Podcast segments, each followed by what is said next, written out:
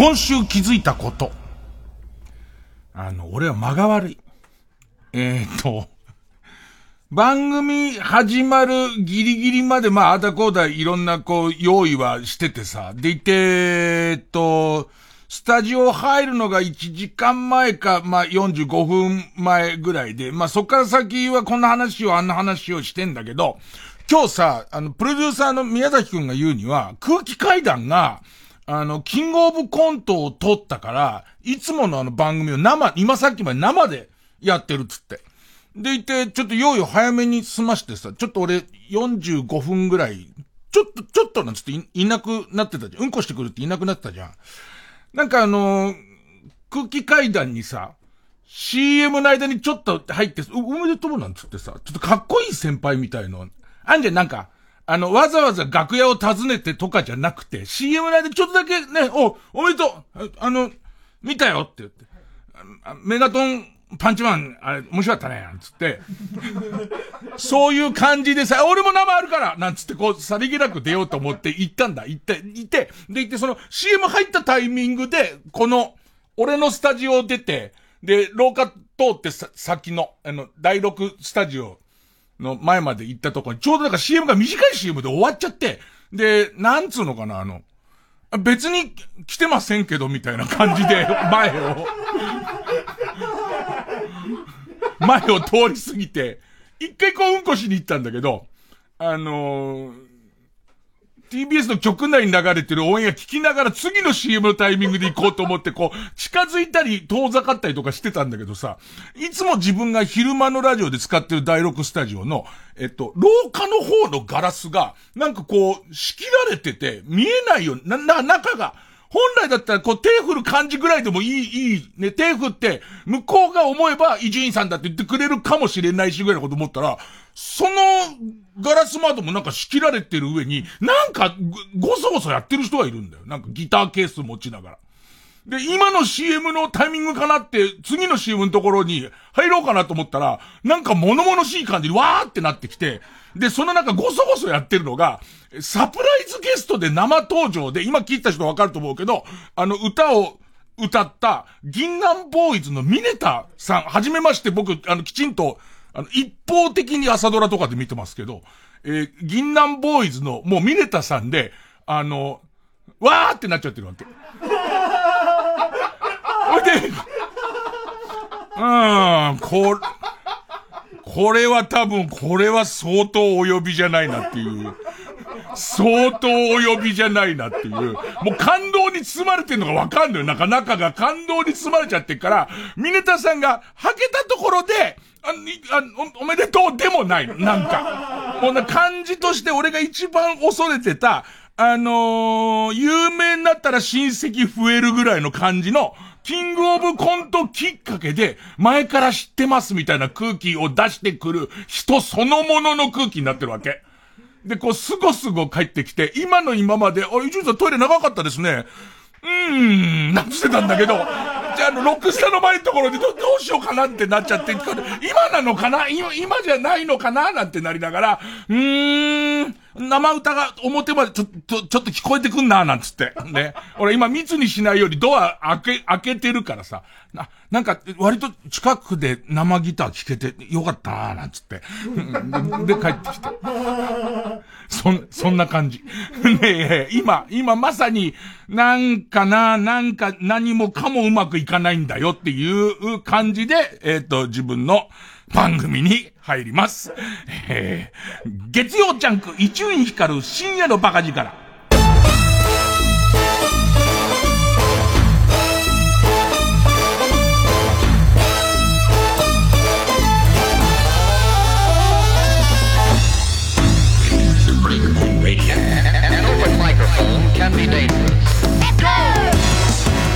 で、なんか、戻ってきてさ、で、残り3分ぐらいのこう生を、今度こっちのスタジオ、今ここ第何だってこれ第、第7スタジオで聞きながらさ、なんか最後までサプライズの素材とかがあったみたいでよかったと思って。あのタイミングで入んなくて、本当になんか、あの、スタッフからしてみたらこっちいろいろ用意してんのになんか、キャーってみたいなのになるからさ、危ねえとこだったと思って。ねえ。そんな、そんな、そんななんですよ。なんかだから一気にスターダムを、いわゆるこうお笑いの一番正高峰の、あれでかい大会のトップに立って、スターダムっていう感じの今真真っ最中だからさ。で、エンディングちょっと聞いたらさ、あのー、もぐらくんがうんこ漏らした話しててさ、こっちの方が先にうんこ漏らしてんのに、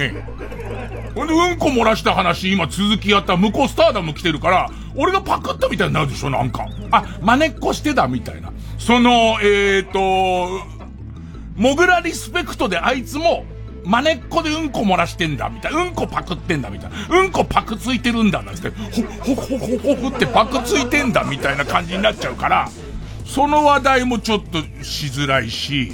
なんかね、休みきっかけで、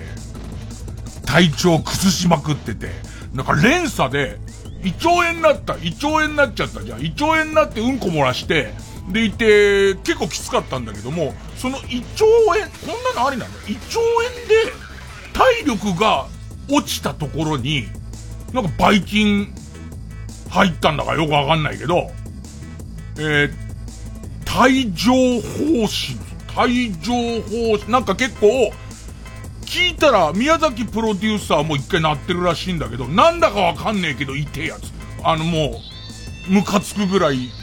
あの、体の節々が痛くなるやつとかなって、もう地獄地獄なんだよ。でいて、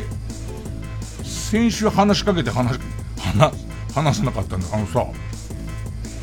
まあお腹の調子も最高潮に悪いじゃんか。でいて体調もすげえ悪いじゃんか。で、まず胃腸炎が治るまでは刺激物ダメだからさ。コーヒー、いつもアイスコーヒーか、あともしくはこう、濃いお茶みたいばっか飲んでんだけど、それもなんかちょっと胃に悪そうだから、ホットミルク飲みたいと思って、で、スターバックス行ったら、スターバックスなのメニューに、ホットミルクないんだよ。ホットミルクってないわけ。で、その後、スターバックスの前のタリーズだったかなんか行っても、そこにもホットミルクないの。喫茶店絶対ホットミルクあるはずじゃん。なんでホットミルクないの？で、ルノアール行ったら、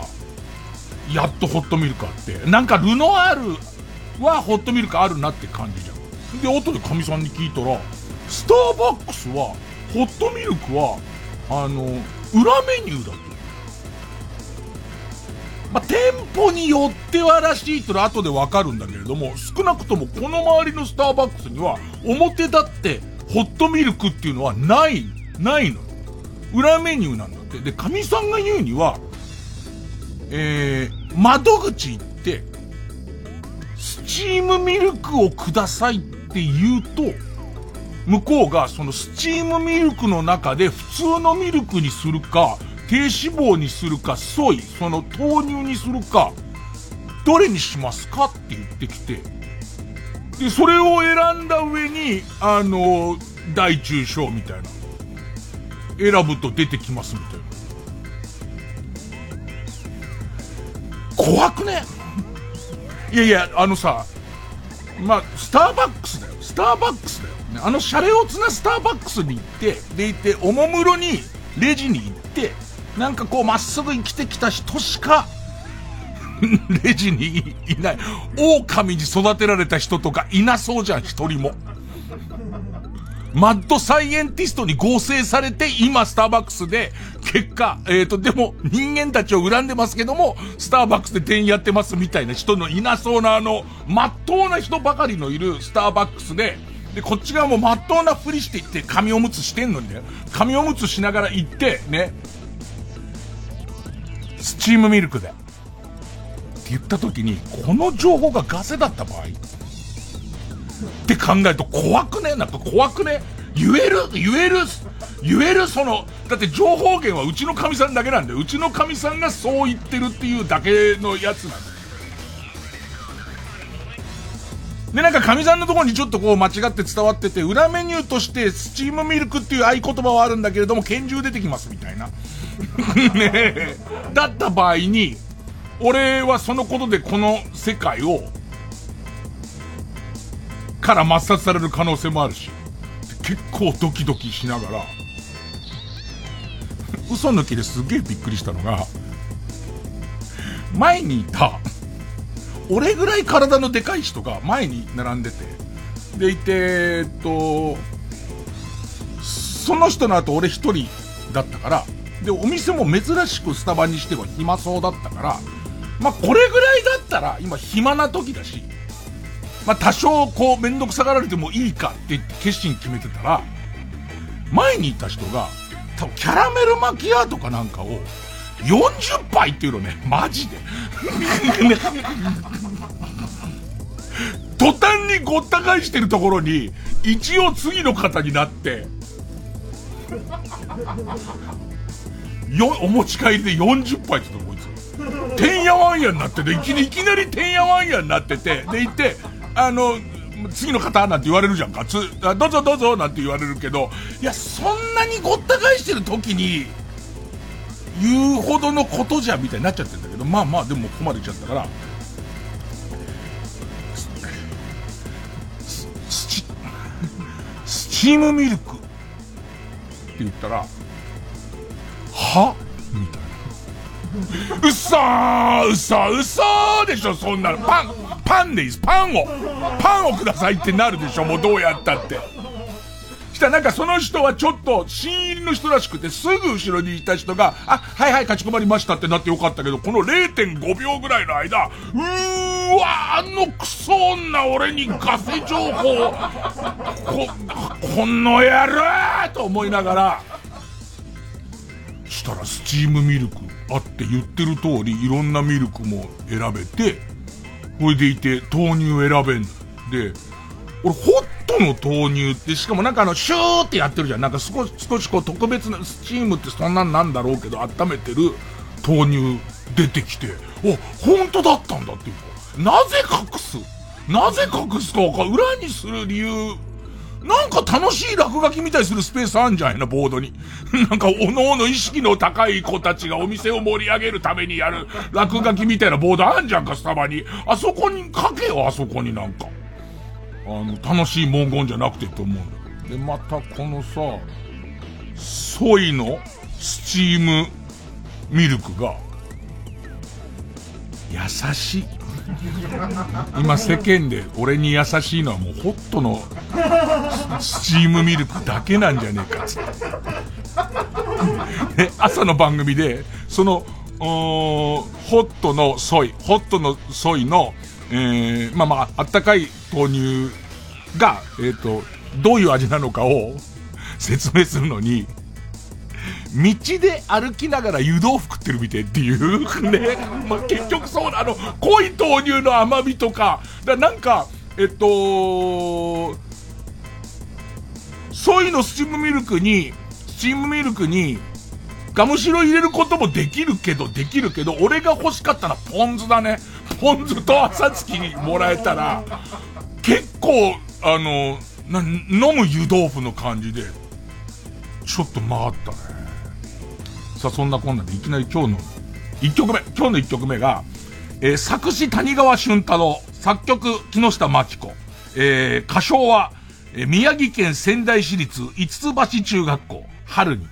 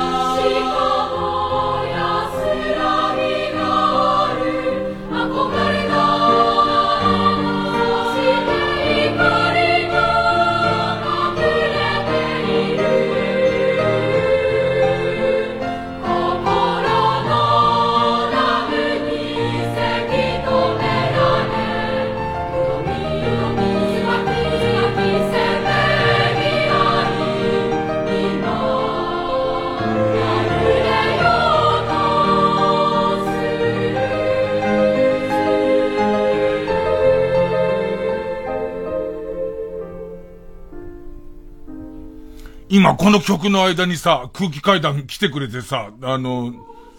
ガッチガチだよ、こっち。タイトルホルダーだから向こうは。あこ、こ、これからもよ、よろしくねなんつって、ね、ちょっと、裏が行って、ね。あいつ俺のうんこ漏らすネタパクったくせにさ。俺の特許なんだからいい年こいてうんこ漏らすのは。ねいやでも本当に、なんかすごいね。あのー、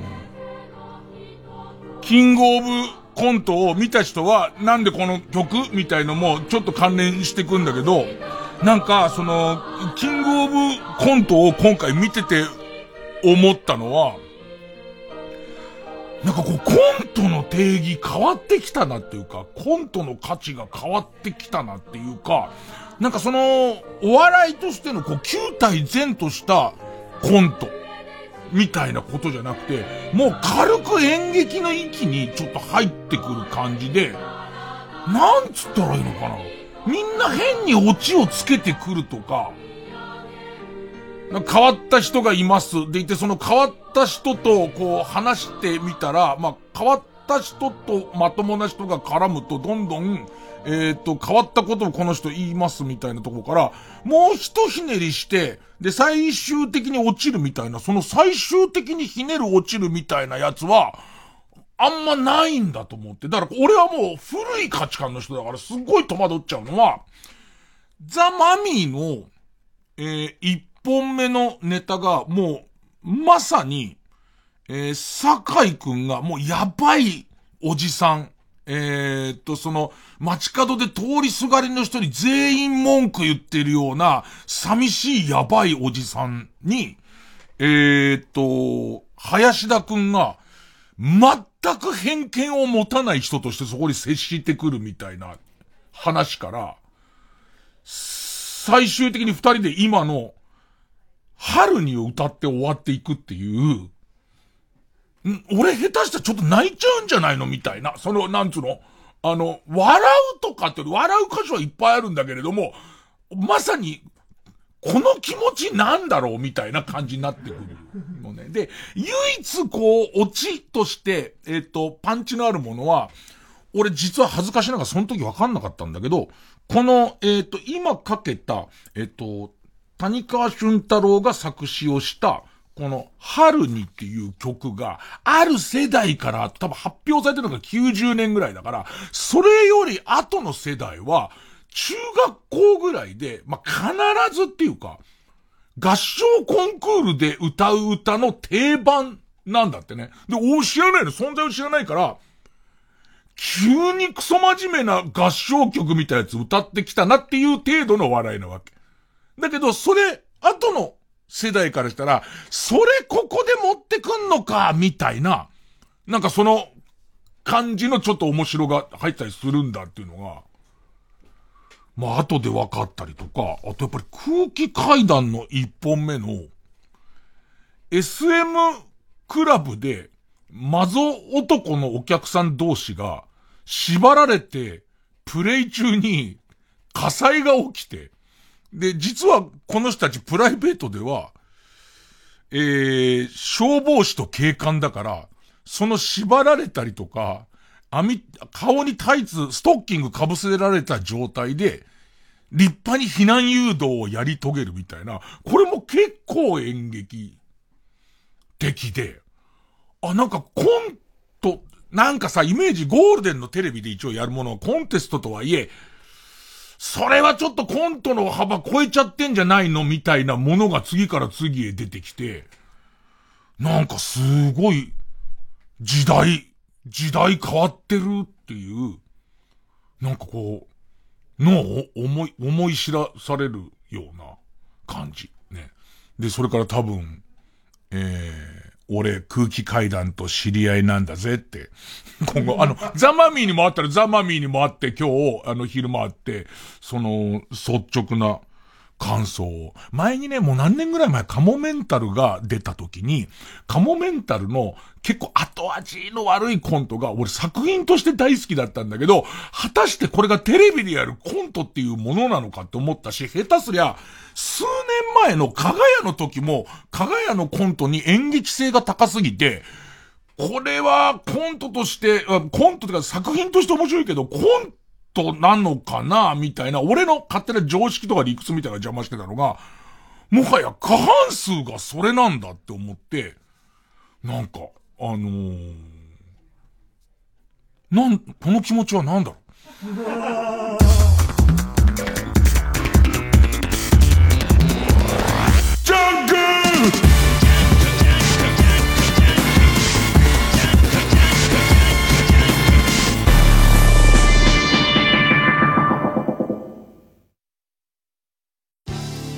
TBS ラジオ JUNK。この時間は小学館中外製薬マルハニチロ伊藤園ホテルズ。他各社の提供でお送りします。わらわは佐藤小太郎と申す。以後お見知りおきを。訳あり4歳児と彼を支えるちょっとダメな大人たちの笑って泣けるハートフルコメディー。小太郎は一人暮らし。コミックス発売中。小学館。読むのである。お前何読んでんの？小説？いえ、マネージメントの本です。おいおい真面目だね。中外製薬の役者には関係ない話だろ？組織のリーダーの能力が極めて低い場合、うん、努力しても無駄みたいですよ。はあ。それはあれかな？当てつけか何かかな？佐藤健です。今日はどんな日だった？お、いいことあった？よかった何にもなかった？よかったじゃん。全ての一日をちょっと幸せに。ハロー幸せ。ハーゲンダッツ。905FM954AM TBS ラジオ。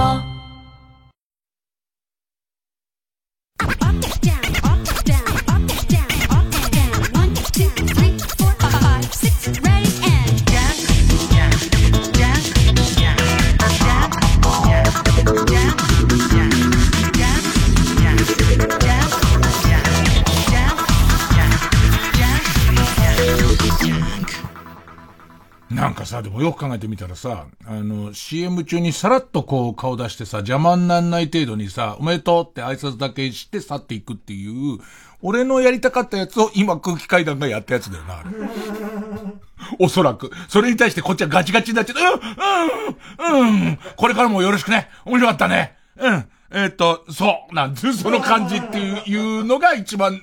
ダメな受け方のやつだったな。まあ、でもなんかすごいと思うのは、まあ、カモメンタルもそうだし、東京03もそうだし、要するに彼らが作ってきた道みたいな、彼らのフォロワーたちがいっぱい、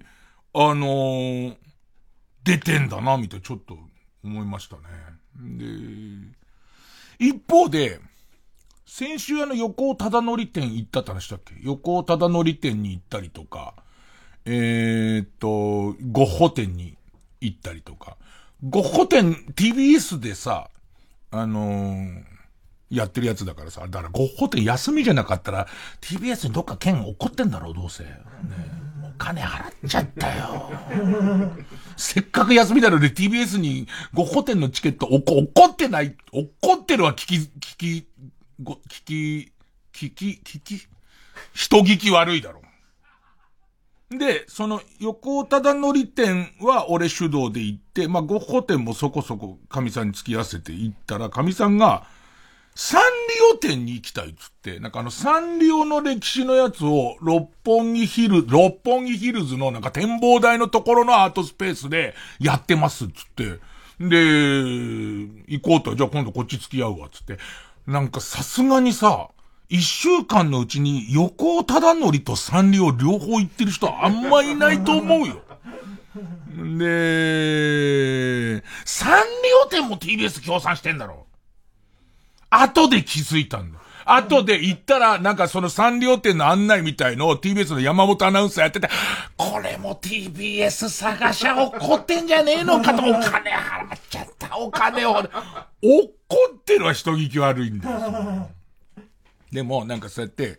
夫婦仲良くサンリオ店に行ってるなんて素敵じゃないですか。ね。六本木、六本木ヒルズですよ。六本木ヒルズの展望台の美術館に、夫婦仲良くですよ。えー、サンリオ店を見に行ってるっていう、なんかこの、一見こう、素敵な夫婦じゃないですか。だけど、距離感広がったなと思うのは、まあ、神さん、サンリオが、えー、50周年だか60周年だかで、神さんがアラフィフだから、もうバッチリサンリオ世代なけ、うちの神さんは。そうするとさ、こう、そのサンリオ歴史を辿ってるとさ、そこに展示されてるちょっとしたグッズとか、それからもしくはそのキャラクターのイラストを見て、うちの神さんは、これは私が小学校の時に、あの、おばあちゃんに買ってもらって、すごい大事にしてた、これの我慢口があるのみたいな話をするわけ。で、その、えっ、ー、と、サンリオショップなんていうのは、東京にはいっぱいあったでしょうけども、自分の暮らした和歌山、しかもその白浜とかあんまなくて、で、隣の駅のその田辺っていうとこに行くと売ってて、で、その田辺ってとこに連れてってもらった時に、えっ、ー、と、買ってもらったのが、えっ、ー、と、これ、このキャラクターの、えっ、ー、と、キキ、キキララの、キキララの、なんかちっちゃいガマ口みたいなやつですごい嬉しくてみたいことをさ、ちょっとなんていうのかな。えー、ただイラストを見るんじゃなくて、自分の歴史とか自分の思い出のインデックスとしてそれをこう見ながら、あの、お友達がこれを持ってて、マネっこ本当はこれが欲しかったんだけど、マネっこになっちゃいけないからこっちを買った、みたいなことを、こう、もう、えっ、と、足止めちゃ思い出してるし、えー、なんかこう聞けば、そんなエピソードを話してくるんだけど、俺はその、パティジミーっていう、えっ、と、サンリオの中では相当フル株の、もうあの一問で言うと一番上。一問の上でも言うと一番上の、楽屋だと一番奥にぶつわってる感じの。まあ、その同時かちょっと後ぐらいにキティちゃんが来てるから、で、キティちゃんずっと売れてるじゃんか。だから、なんつうのかな、えー、っと、一問で、キティちゃんを呼び捨てに、お、来てって呼べるのあの人だけなんだみたいな。ねえ、今あんまり、あんまり活躍の場少ないけれども、あの人だけなんだっていうのが、そのパティジミーなんだけど、そのパティジミーを久々に俺は見たわけ。で、パティジミー男の子と女の子の二人組なんだけど、そこで思い出したのが、前にも話したことありますし、一度エッセイにも昔書いたことありますけど、なんかね、え小学校の5年ぐらいの、4年だったか5年ぐらいの時の俺は、あの、よく母親の財布から金を抜く人だったの。で、しかも小学生にして札を抜く人だったの。ほんで、えっと、まあ、何度か現行犯逮捕されるわけ。で、現行犯逮捕されると、あの、定番でもらってたお小遣いをしばらく止められるみたいことと、なんか、えっ、ー、と、下げすんだ目で見られ続、家庭内で下げすんだ目で、えー、見られ続けるみたいな、まあまあそういう期間が、こう、課せられるわけ。で、えっ、と、で、またね、えっ、と、小学校で札で親の財布から、えー、金盗んじゃうと、その後ろめたさから、なんか大盤振る舞いしたくなっていくわけ。で、それはなんか友達にこう、駄菓子をおごったりとかする中で、俺、クラスメートの女の子に、え、うちの隣にあったグリムっていう名前の、窓なりにあったサンリオショップで、鉛筆を買って、なんかこう、合議にプレゼントしちゃったわけ。そしたらその子の家がちゃんとした家だから、まあ、多分自分のこれ、これどうしたのって言ったら、田中君にもらったのって言ったんだろうね。お母さんとその子が、夕方うちにお菓子を持ってきて、で、うちのお袋に、うちの子にこんないいものをもらってどうもありがとうございますってお礼を言いに来ちゃったわけ。で、こっち執、執行猶予期間中に余罪出てんじゃん。だ俺からしてみたら、いや、それを今更蒸し返されても困るんだってことなんだけど、うちのお袋はま、そうですか、これからも仲良くしてあげてくださいね、どうも、なんつって。でいて、で、ごめんください、なんて買った後に、もうこっちを見てる顔が、もうなんかさっきの下げすんだ目の、その下のやつあんだっていう感じ。の、ね。あのー、目で見られて、これどういうことだと。お前っていう、ね、どういうことなんだよってことなわけ。で、俺それちっちゃい頭で考えたときに、俺これ盗んだ金で、あの、別に盗、もう一回盗んでますと。ね、もう、やってやすっていうね。旦那幸せやってやすって言ったら終わりだと思って。ね。終わりだと思って、この時、どうにかしなきゃと思って、俺の出た答えが、えー、隣のグリムで、万引きをしたって言ったの。してないのに。万引き、だ、要するにもう二度と、親の財布から金取ったらただお金ぞって言われてるから、ね。万引きは言われてないの。まだ二度との話になってないから、これは初だからって言うんで、なんか本当に切羽詰まって考えて万引きしたって言ったら、母親が、財布から金抜いた時の何、6倍。当社費で6倍で、そうと怒る、もう、いやさ、母親から金取った時だって、あのー、平均的な怒り方から言うと7倍怒ってるから、だから42倍ですよね。皆さんが怒られたか。親に皆さん怒られた経験の42倍ぐらい怒られて、もうコッテンパンに怒られた上に、今からもう恥ずかしい。そのグリムに謝りに行くから。つって、グリムに連れてかれるわけ。で、俺行きたくね、嫌だよ、嫌だよって言うんだけど、親からしたら絶対頭下げさせるってなってんだけど、こっちは違うんだってって、その単純なものを盗んだんだから、あの、頭を下げるみたいな理屈じゃない、理屈じゃない、そういう単純な理屈じゃないんだよ。取ってねえから、こっちはっていう。単純な理屈取ってる、お前の財布からもう一回金抜いてんだよ。万引きはしてねえんだよっていう事情が、俺しか分かってないから、で、もうそれも言えないじゃんか。それも言えない中で、これはややこしいことになるぞって。向こう行って頭下げちゃうわけでしょ？って下げたら、まあ、あと、もっと言うと、俺のその当時の感覚で、万引きはもう、えっ、と、ポリス沙汰だと。で、家庭内のことはいくらなんでも謝って許されるだろうみたいなところがあるから、もう別件なわけもう万引きってここで、そこ、謝っちゃったら警察に突き出されちゃって、スメルライスを何年か食らい込むことになるじゃん、絶対。食らい込むことになるし、で、おそらくローナ主みたいなやつにすげえいじめられるじゃん。間違いなく。ね。で、うん、どうしようかなと思って。で、言って校長わけわかんなくて、もうわけわかんなくなってるって言うけど、もう親に本当に文字通りずるずる腕を引っ張って連れてかれて、で、うちの子が、あの、え、鉛筆を盗みました。言われて、今謝らせますんで、つって。で、俺が、あの、え、鉛筆を、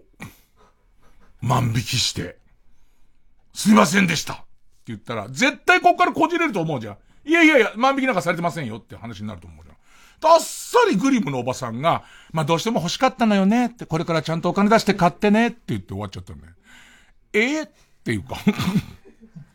ほいで家帰って、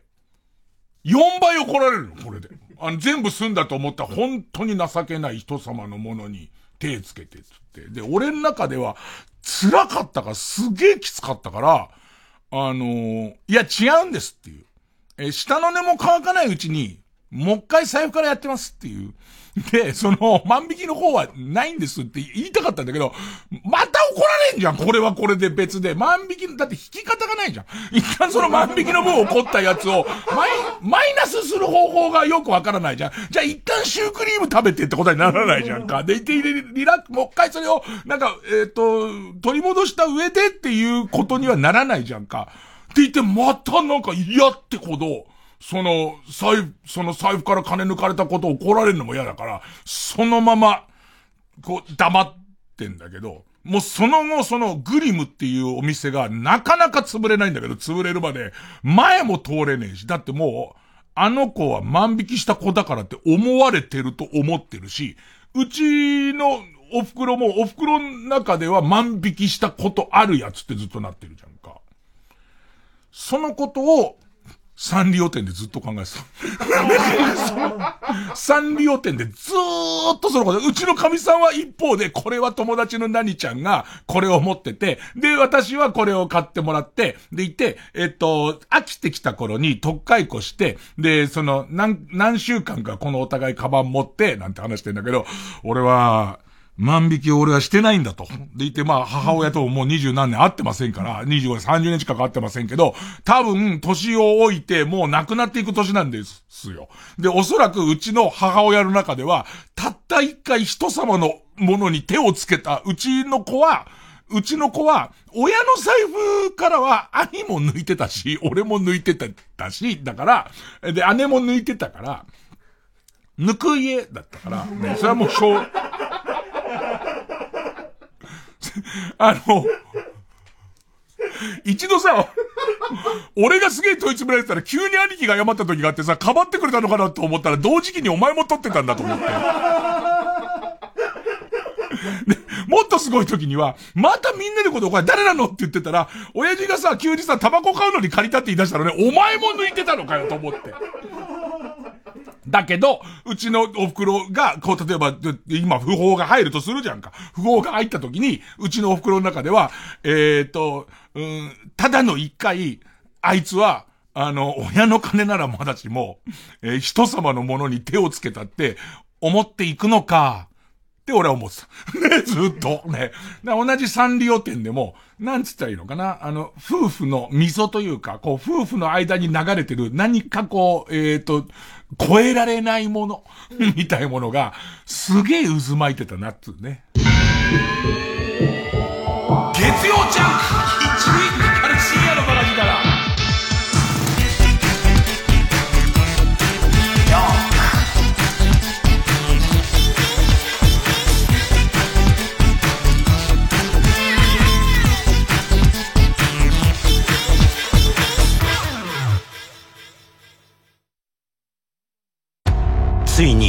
説の宝島を発見したマルハニチーロ。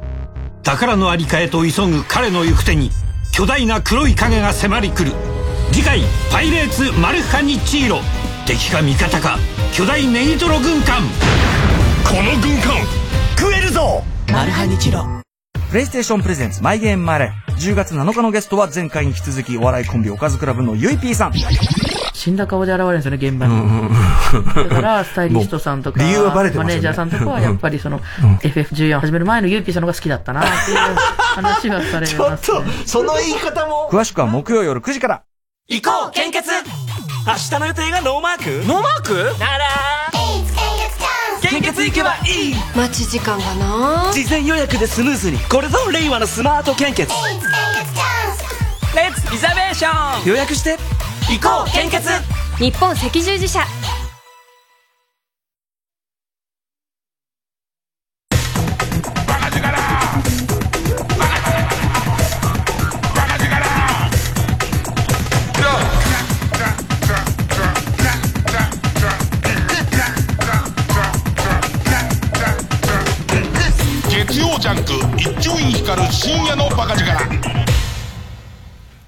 そんな気持ちでさ、そのサンリオ店のサンリオの歴史、歴史みたいの見、見ててさ。で、結構サンリオもかなりの量のキャラクターがいるから、だそのサンリオ一門が年代によってかなり違うっていう、だベテランかつずっと売れっ子なのは、キティちゃんと、まあ、あとその少し後ぐらいにマイメロが入ってきて、で、どっちが先輩なの？なんつって。ね。あのー、キティさんの方がちょっと上なんすよ、みたいな。養成所、養成所からですか？みたいな。そういう感じで、で、えっと、そのキティの前ぐらいに、そのパーティージミーとか、あと俺らの、俺のその、近所にグリムがあった頃にデビューしてるのは、まあ、昔ね、サンリオショップって正式なサンリオショップなのかわかんないけれども、文房具屋さんの中でもサンリオ商品が半分以上を占めてるような小さい文房具屋は、割と荒川区内にいっぱいあって、その頃、その小劇場で活躍してたのは、えっと、キキララ、キキララ師匠ぐらいまで行ったから。でいて、その後中堅どころで、ケロケロケロッピとか、あと、ハンギョドンとか、あとそうね、なんか、カラスのやついたな。バッド、バッドばつ丸。あたりが多分、まあ、冠番組持ってる感じ。ね、のところで。したら最近その朝さ、若いアナウンサーの子に聞いてびっくりしたんだけどさ、えー、キリミちゃんっていう、鮭の切り身のやつとかいんの。なんかそのさ、なんか鮭の切り身のやつ出てきちゃうとさ、ハンギョドンとキリミちゃんって言っちゃダメじゃない？なんかわかんないけど、俺の中でハンギョドンがいて、キリミのやつ言っちゃダメ。あと思ったらもう闇がたまに出てくる、キティちゃんが猫飼ってんのおかしいだろみたいな、そういうことも出てくんだけど、あとグデタマもサンリオ一門らしいよ。で、多分、タレパンダとか、うちの玉知りませんかみたいやつは、なんか松竹みたいな。なんか割と同じ関西なんでややこしいんですけど、松竹なんですよ、みたいなところにいるのかな、みたいな。で、こうサンリオの一覧見ていくともうわかん、だから多分、強烈なファンとか言って知らねえのかよって怒られるかもしれないけど、えー、な、デビルミント気流みたいなのいたよね、なんか。謎のやつ、すっげえ新しいやつとかもいて、相当こう、サンリオ一問でかくなってんなっていう。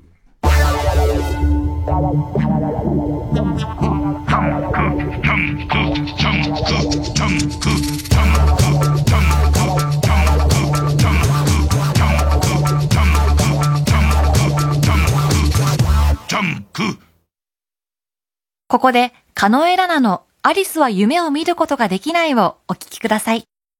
大人になった、ある日突然私は大人になった、誰かが決めた法律で大人になった、考える隙間もなく大人になった、心は子供のまま揺れるライオンとライオット。訪ねようとする衝動少年が青年へキラキラ光って足を滑らせる。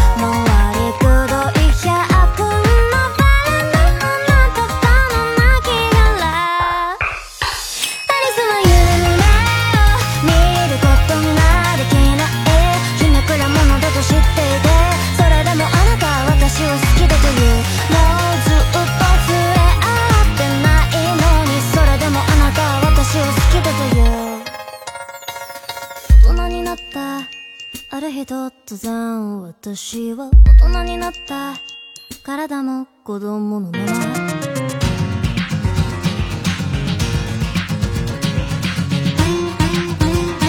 かぶ睡蓮と睡眠をむさぼり尽くして時の精霊少女はどこ TBS ラジオ905954激王ジャンク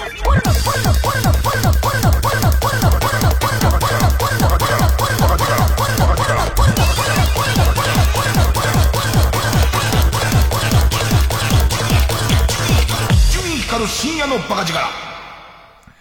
教えて老害さん。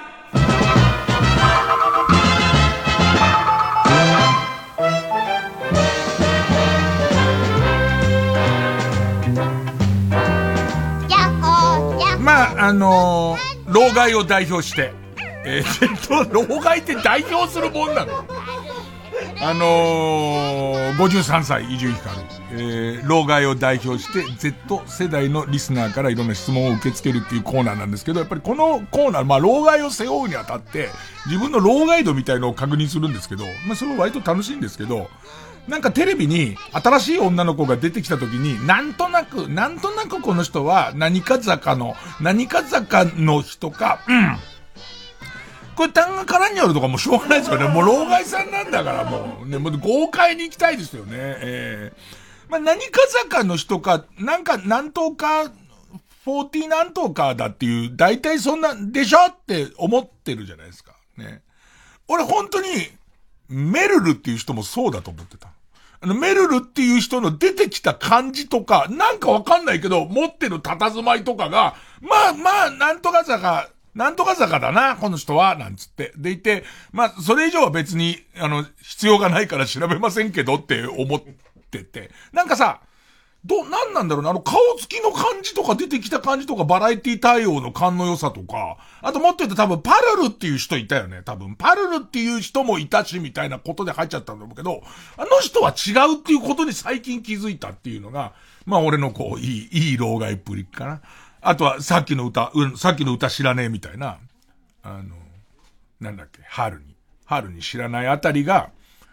でもそれで言うと、ディレクターの金子は春にはギリギリ知ってんだ。ああ、そうですか。ねなんか、この、このコーナーは一番若い、えー、25歳の大谷くん、構成の大谷くんが主に担当してるんで、あのー、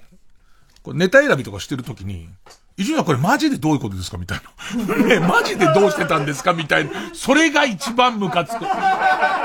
ネタとして書いてきてくれてるやつじゃないやつを25歳が、いや、これ読んでて、選んでてちょっと疑問に思ったんですけど、本当に LINE ない時どうしてたんですかみたいな。うっせえ。もう、まさにうっせえわ。なんつってね。わざとだよ。わざとのやつだよ、今のやつ。ねえ、まあ、いきます。えー、ラジオネーム、ワンチャンスください。ねえ、老害。LINE がなかった頃って、大人数の友達とどうやって連絡を取ってたの？電書バト？でもそれだと、鳥嫌いな人とか、猫飼ってる人とかってどうしてたの？猫が鳩を跡形もなく食っちゃってたら、やっぱ既読無視みたいになってたの？ああ、今で言うとあれがそうなんだっていう。家帰ってきたらもう、そっち、あのー、殺しただけで鳩が横たわってたらごめんみたいな、ね、返事はかけるじゃんか、実際は。ね、足のあのところに輪っかで、輪っかにして、足感つったっけな、その足首のところに輪っかにして、その、えっ、と、文が結んだんだけど、それ別に死んでても、ね、そこに会ってくれれば、なんだよって、もう、とも、後で謝んなきゃみたいな、友達の携帯壊しちゃったみたいなことだから、ね、まあごめんねって言いながら、で、あの、一応手紙が来たことはわかるけれども、跡形もなく食べちゃってると完全に既読スルーじゃん。そういうことだな。えっと、趣味で鳩を飼ってる人はギリいた。えっと、俺の、俺が、えー、小学校の時には、レースバト嵐っていう、レースバトの漫画があったの。で、それはでも俺よりちょっと前のお兄さん世代が読んでる漫画だったんだけども、まあ、ムカつくわ大家くんムカつくわ冗談はそれぐらいにしてみたいな顔をするわ本当に、新聞社の屋上とか鳩飼ってたんだよ。鳩部ってあったんで、まあそれは俺よりちょっと前だから、俺、ごめん、ちょっと待って、ちょっと俺より上の老害のことは追えない。でも、大勢、今言ってたのは、まあまあメールの代わりに電話はあるわけだから、電話はあるんだけれども、大勢に一層、一斉送信とかはできないから、だいたいこのこと、例えば10人ぐらいで遊びに行くのの集合場所が変更になったりとかすると、なんか3人ずつ幹部みたいになったり、あ、なんか、河野くんは金子と仲いい金子と岡部に連絡取っといて、みたいな、それぐらいのもんですよ。ね。えー、続いて、ペンネーム、マイペース。ねえ、老害。老害が若かった頃ってテレビが白黒だったんでしょ？だったら、アタック25はどうやってたの？赤の方とか、青の方とか言っても、座ってる回答者席の色がわかんないから、視聴者には伝わんなかったんじゃないの？だったら、クイズは得意だけど、友達少なそうな方とか、頑張ったおしゃれが完全に空回ってる方とか、呼んでたの？教えて、つって。アタック25、この間最終回あったね。最終回さ、今までの歴代チャンピオン大会みたいなんだけど、もうコントみたいだった。かまいたちのコントみたいで、もう、早押しがすごすぎて。で、その早押しのインフレに対応するために、何々ですが、みたいな問題をすげえ対応し始めて、もう結局最終的にはその何々ですが、か、そうじゃないか、だけのこう戦いになっていくみたいな。でいて、なんか、すごい終わり方して、あ、何年後、俺の子供の頃はすでにアタック25やってたんだけど、ちょっとここもはっきりして、53歳の老害は、ヤング老害だから、お、あのさ、みんな一緒くたに、まあ、10代の奴らとかは30歳ぐらいからもう老害って言い出しちゃうじゃんか。そのカテゴリー分け雑すぎだから、あのー、この53歳ぐらいの老害からすると、白黒テレビはクラスで1人。クラスで1人か2人。で、残りが全員カラーで、で、うちのクラスで最後まで白黒は高島くんちっていう。で、パネルクイズは多分カラーが始まった記念に始まったんじゃねえかなっていう。だってパネル自体の取り合いがわかんないもんね。だから、なんか、いやいや、濃いめのグレーってなっちゃうじゃん。そのね、青の型を濃いめのグレーの型と呼ぶしかね、白は白ですけど、ね、赤とかもほぼ黒じゃないですか。わかんないじゃないですか。で、まあまあ、これでよく言ってるのは、なんかこのゴレンジャー、秘密戦隊ゴレンジャーを、必ず、その高島くんは僕の家に見に来るっていう、その白黒の、でいて、で、それ雑わ、さすがにあいつも、あの、頭の中で補正かけて見てるよ。家で白黒見てるときは、みんなが赤って呼んでるやつは赤いんだっつって脳内で補正をかけて見てるけど、勢揃いしてバーンって爆発した時に、バーンって後ろで、その花火がダーンって爆発するんだけど、煙幕、煙幕のスモークがバーンって流れるんだけど、そのスモークに全部色がついてるの。赤の後ろには赤。だったり、あの、えっ、ー、と、記念者の人に黄色のスモークが焚かれてるのまでは、脳内補正が追いついてなくて、俺の家でそのシーンを見て泣いたっていう、煙にも色がついてるんだつって、その感じです、僕らは。で、まあ、まあ、老、老害のおじいさんの、じじい、じじいのたわごととしては、なんか皆さんも若者も経験あると思うんですけども、テレビの右端のところに、えっ、ー、と、カラーで放送されてるものはカラーって書いてある。で、それは要するに白黒の方が普及してた時代の名残なんですけど、それが後に白黒のものにだけ白黒って書くようになりみたいな。一時期こうテレビに、えっと、3D をやろうとした時に 3D 放送っていうのを、こう、マークで入れたりとかしたのと一緒で、そういう時代が、あの、老害の若い頃に会いましたね。さあ、えー、ラスト。ペンネーム、三つ山急便。ねえ、老害。老害が若かった頃って、ペットボトル飲料ってなかったんでしょ？なかった。なかった。缶ジュースしかなかったんでしょ？毎回、毎回飲み干してたんだよ。少ししか飲まないとき、残りは捨てるの。タオルを湿らせて頭に巻いて、再び喉が乾いたら、か、喉が渇いたら、チューチュー吸うとか。教えて。俺これがちょっとびっくり、なんかこう、どうしてたっけ？缶どんどん太くなってって、缶、まあ今も缶はあるじゃんか。あのサイズの缶にはなってたと思うんだけど、あれを毎回俺たち一回で飲み干してたっけ？一旦蓋をしてカバンに入れるっていう作業は、言われてみれば今のペットボトルしかないじゃんか。ていうかこれに関しては、どうしてたかを全然思い出せなくなってて、飲み切ってたのかな？だからそのさ、若さもあるから、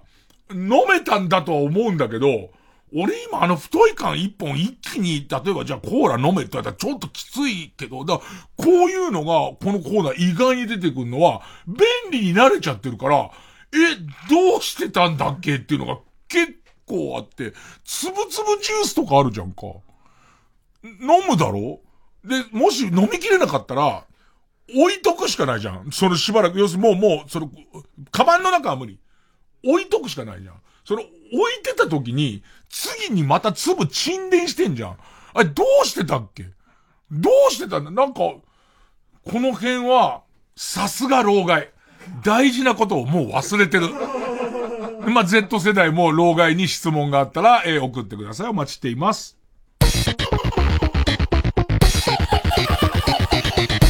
月曜ジャン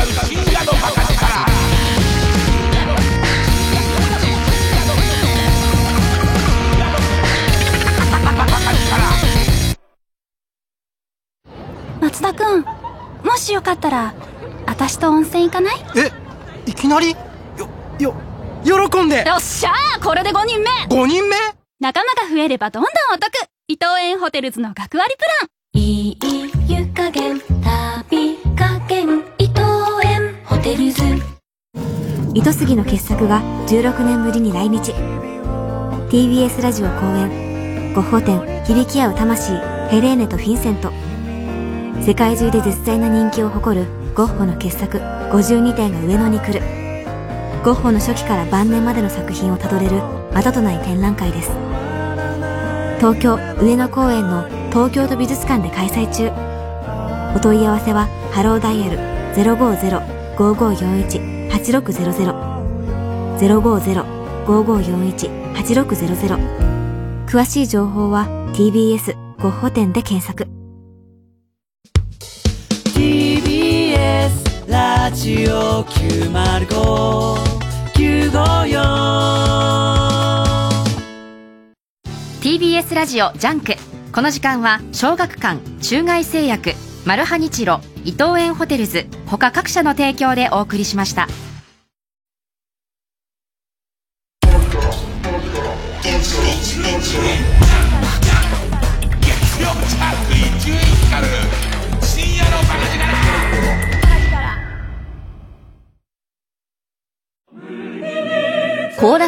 プフォレスタが時代を超えて愛される名曲の数々を美しいハーモニーで歌い継ぐ。上質な時間をあなたの心に届けます。TBS ラジオ公演フォレスタコンサート in 練馬は10月12日火曜日練馬文化センター大ホールで開催。詳しくはサンライズプロモーション東京0570-003337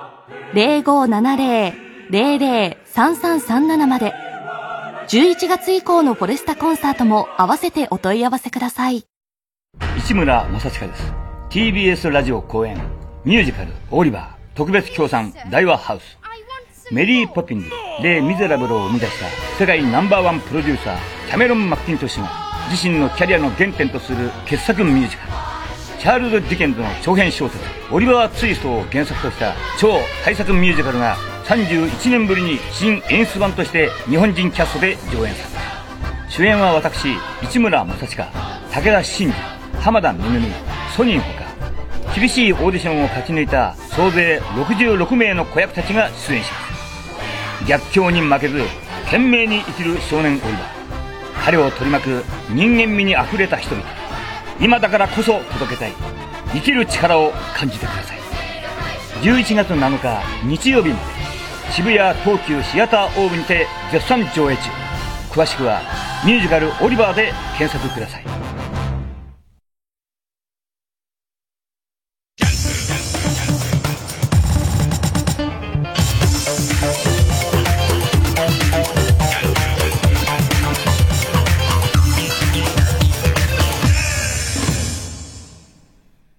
なんかその、老害を感じることもう一つあったわ、今週。えっと、デスストランディング。デスストランディングっていう、その割とハマったゲームの、えー、っと、ディレクターズカット版が出て、で、えっと、プレステ5でやれますよ、みたいな。あの、プレステ4で俺はやってたんだけど、で、かなり遊び倒して、で、言って、あ、出たんだ、ディレクターズカット版って言って、PS5 だから、より綺麗になってんじゃねえか、みたいな、その追加コンテンツみたいのを、えー、買ったものの、デスストランディングすげえシュールなゲームなんですよ。近未来、近未来かどうかもよくわかんない。謎の、謎のゲームで、すげえ楽しんで、終わった時も、あ、終わったって達成感あったら覚えてんだけど、どんなゲームか一切思い出せない。なんか、お、その、物を運ぶみたいな。その、通信網とか、その、まあまあ、えっ、ー、と、道路網とかそういうものが、えー、っと、破壊され尽くした廃墟で物を運んで通信網も回復するみたいなゲームなんだけど、すげえシュールだったら覚えてんだけど、何にも思い出せない。その何がどうしてどうなったのか何にも思い出せない上に、PS4 のプレイデータを引き継ぐのに、プレ、PS4 を一旦起動して、で、その、えー、クラウドに、セーブデータを上げて、で、それを PS5 で同じクラウドにアクセスして、そこから引っ張るみたいな行為が、面倒くさくてやらない。これが、いや、絶対これ老害だからだって。若者の頃だったらやるって。面白いゲームがあれば絶対やるって。そのダメ、ダメっぷりと、あの、ゲームが全然、これも同じことで言うと、ゴースト・オブ・ツシマの、やっぱりなんかちょっとこう、ディレクターズカットみたいの出て、で、これはなんかちょっとうまくできてて、なんか引き継ぎが割と簡単だったから始めたんだけど、操作方法を一切覚えてない。これはね、もう老害もいいとこなんですよ。さあ。えー、切り替えて。続いてこちらです。近代史クイズ。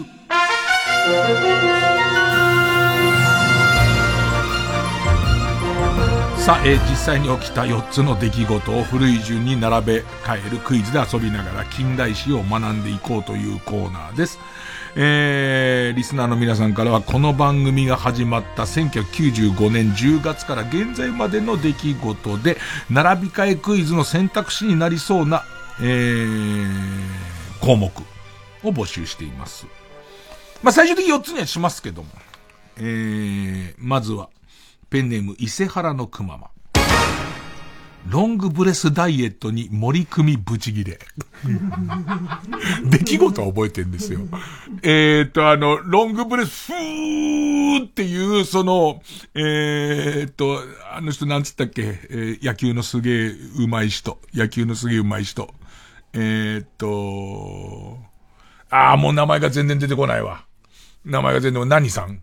三木良介さん。三木良介さんが考案したロングブレスダイエットになんか番組で森久美さんがすげえチャレンジしたんだけども、食事制限とかもした上でじゃんか。でいて、なんかその三木さんの手柄ばっかりすげえ取り上げられてたら、森久美さん、お腹が空いてるからさ、ね、お腹が空いちゃ、あんないい人いないんだけど、ぶち切れちゃってさ、別にロングブレスだけのおかげじゃないから、つって。それは覚えてんだけどな、それは覚えてんだけど、ね、プーうすら覚えてんだけど、何年かは全然。でも、俺の中ではもう2000年、2000年ぐらい。だ森久美さんって最初会った時からフォルムも何もかも変わんねえから基本的に顔つきとかも、いつものびっくりしたみたい顔と、前にケツついてるみたいなおっぱいの人だから、ずっと。なんかこう頭の中でわかんねえんだな、遠近感がなえー、じゃあ選択肢じゃないやつは答えを言っていきますね。えー、ロングブレスダイエットに盛り組みブチギレ、2013年だ。お、意外に最近かなまあ、さ、まあまあ、老害はこのあたり最近って平均言ってくる、平気で言ってくるからね。えー、そうですね。ペンネーム、朝型カサス。ろくでなしこ女性器の 3D プリンター用データをアップか、あったねろくでなしこっていうね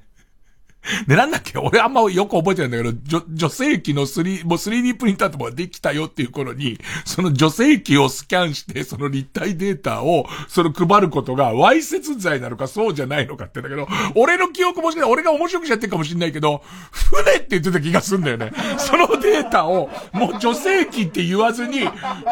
もう小舟だっつって。ね、小舟のプラモデルだみたいなこと言ってたんじゃなかったかな。これもしかしたらわかこの辺がわかんないのあれ船って言えばいいのになと思ったのか、船って言ってたのかは全然思い出せないんだけども、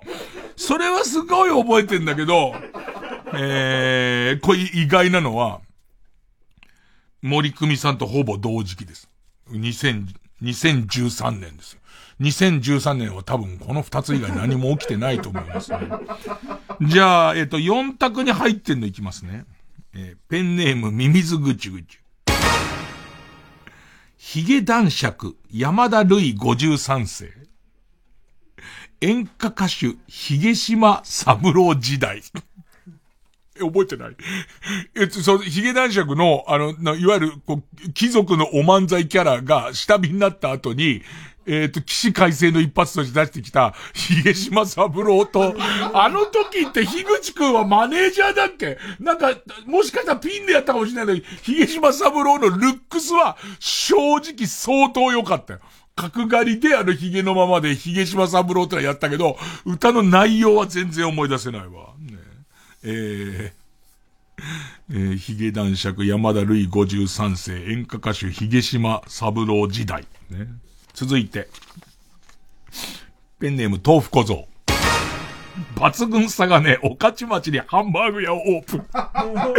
西尾くんがすげえ怒ってたら覚えてんだよな。おめえ食通でも何でもねえじゃねえかっつってすげえ怒ってたの覚えてんのと、秘伝のサガネソースつってたの。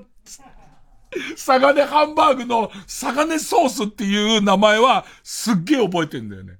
どこにでも西尾くんがどこに伝わってたんだよ、それはつって、すげえ怒ってたのが、覚えてんだよなでも、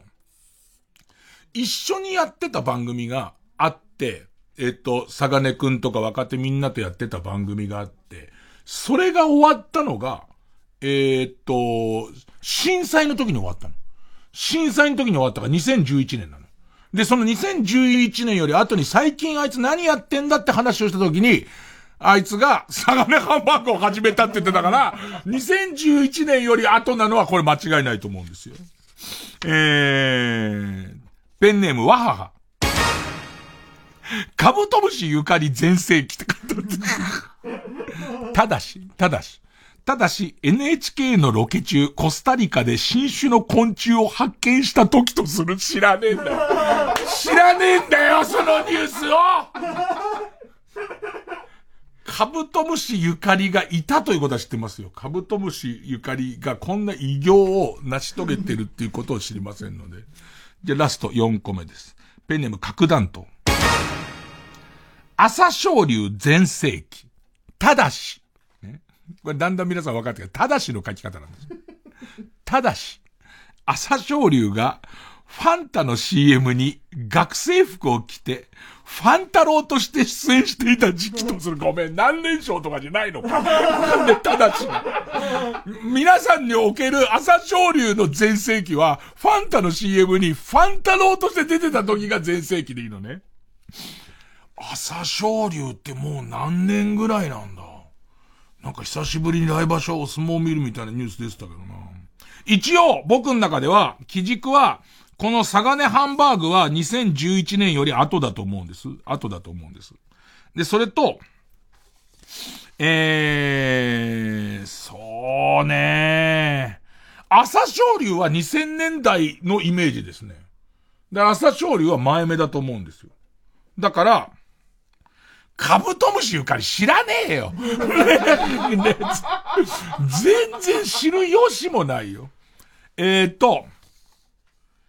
朝青龍、えー、サガネハンバーグ、カブトムシゆかり、ヒゲシマサブロー。これで。もう正解はどうでもいいです。え、ということで、これを一個一個さらっていく時間がもうめんどくさいですから、えー、じゃあもう正解は一気に言います。一番最初が、朝青龍朝青龍がファン太郎だったのは、もうファン太郎だったのか覚えなくていいよ。2009年です。えー、で、それからその次に、えー、あ、そんな古いんだ。ヒゲ島三郎が2011年。で、えー、ちなみに着ボイスとかを配信していたと。で、その次にサガネハンバーグで、カブトムシゆかりは2014年に新種の昆虫を発見してるらしいです。えー、皆さんもですね、あの、広いところはどこって定めなきゃいけないので、ただしこの時期っていうのはちゃんと添えてください。あと、えっと、ネタの方には大体時期もきちんと書いといてください。僕は伏せられてもらいますけども、えー、近代史クイズお待ちしております。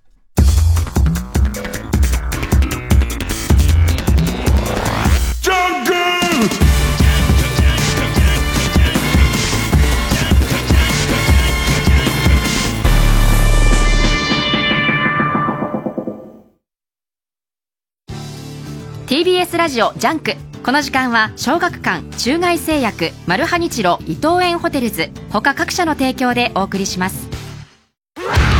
この街に似合わねえ黒スーツの女が5人。大男ばかり狩ってるみてえだが狙われてんのはうちのボスなんじゃねえか？なんかきなくせえ匂いがするがおいロック、構うことねえぜ。やってやろうじゃないか。ブラックラグーン待望の最新第12集発売中。小学館。和ハ本舗の久本雅美です。TBS ラジオ公演和ハ本舗全体公演王と花魁間もなく開演。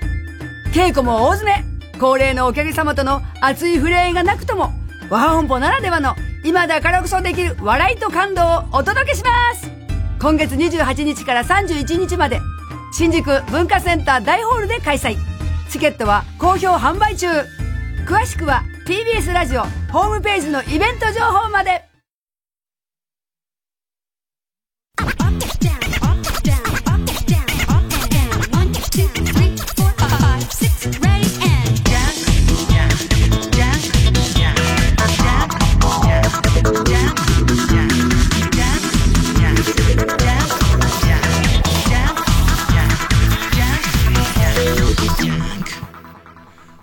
新勝ち抜きカルタ合戦会。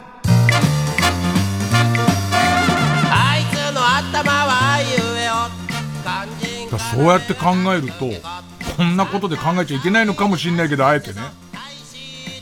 日本人の心の中で、こんだけ脳みそポンコツになっても、震災ってすごいことだね。なんかその、震災の時に、もともと、あの年、その、311のその時の4月に終わる予定だった番組があって、で、あ、その時だったな、震災って覚えてると、まさかのサガネハンバーグまでたどり着くという、な。で、えー、サガネハンバーグが今どうなってんのか誰も知らない。一時期何点かになって、で、サガネハンバーグの跡地に、あけぼののハンバーグ屋さんが一時すげえ出た気がして、誰でもいいのかと思って、どう考えてもサガネハンバーグよりも、あけぼのステーキの方がうまそうだよね、どうやって考えてもね。それ焼肉師、ね。あの、近代史の中でも焼肉師って特化した、その、えっ、ー、と、分野がありますから、ね。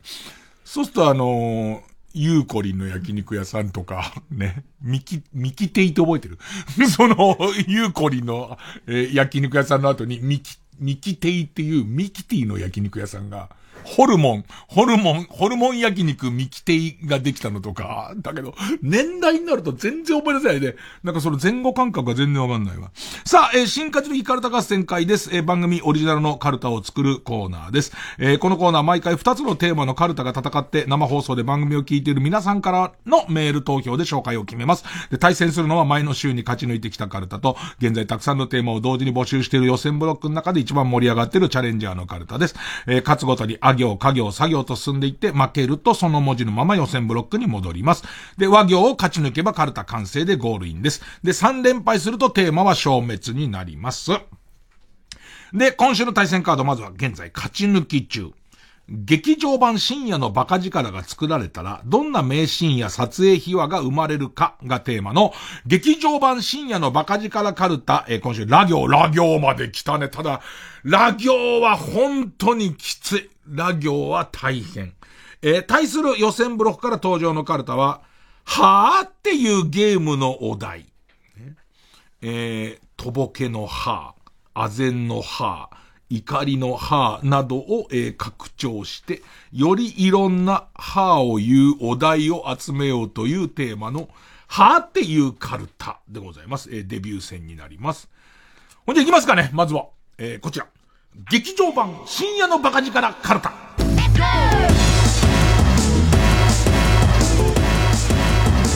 なんかさ、ラジオの劇場版なんか、あるわけないじゃん感、あるじゃんか。けど昔、もう何年前、三宅裕二のヤングパラダイスっていう番組は、ネタコーナーみたいのから書き下ろしの脚本書いて、映画化されて、なんか恐怖のやっちゃんコーナーって言って、で、なんかその、えっと、まあ、ネタなんだけど、こういうやっちゃんがいました、みたいなネタを書いてもらうコーナーを、一本の脚本にして、普通に映画館で上映して、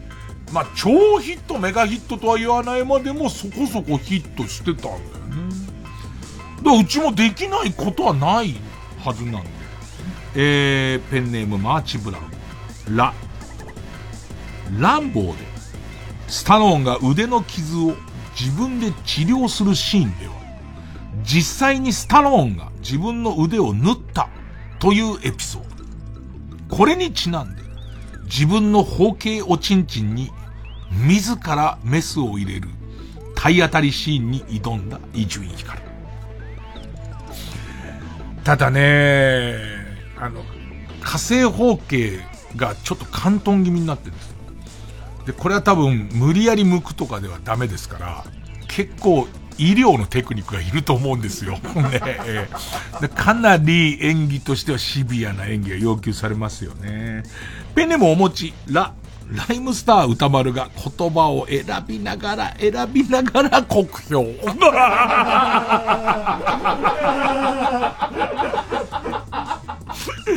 ペンネーム豆腐小僧、ラ、ライムスター歌丸役を錦鯉の長谷川が演じる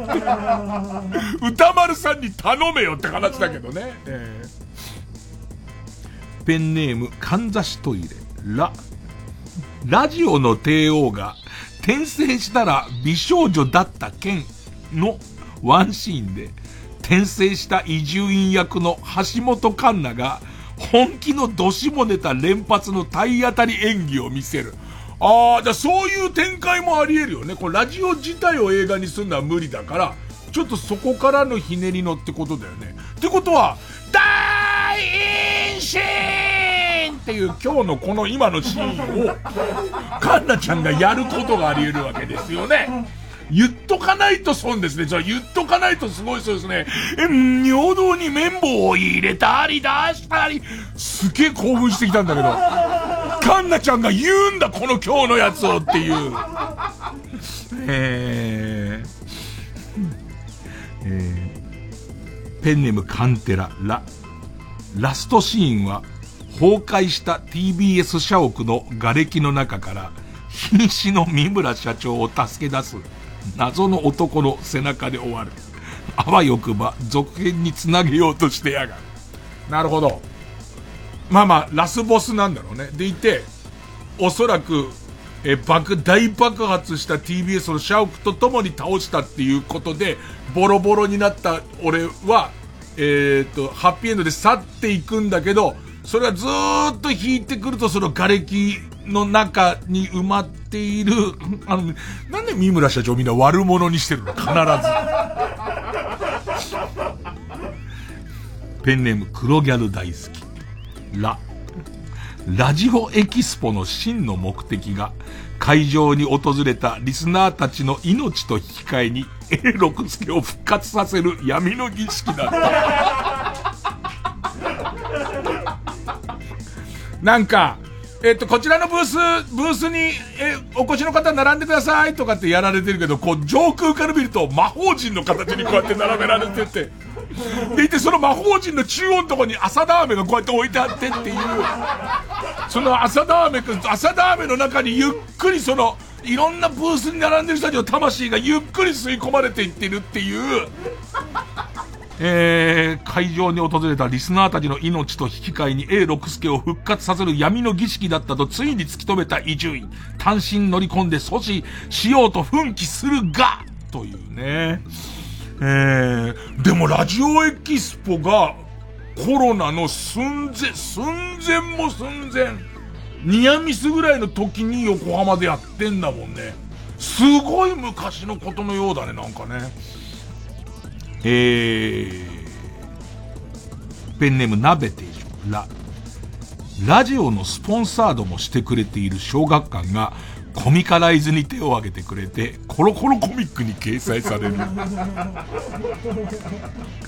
まあ、同じ映画じゃないけどね。えー、火星保険のチンチを自ら、ね、えー、オペするシーンとかありますからね。えー、ペンネーム普通のカレーエビ、ラ、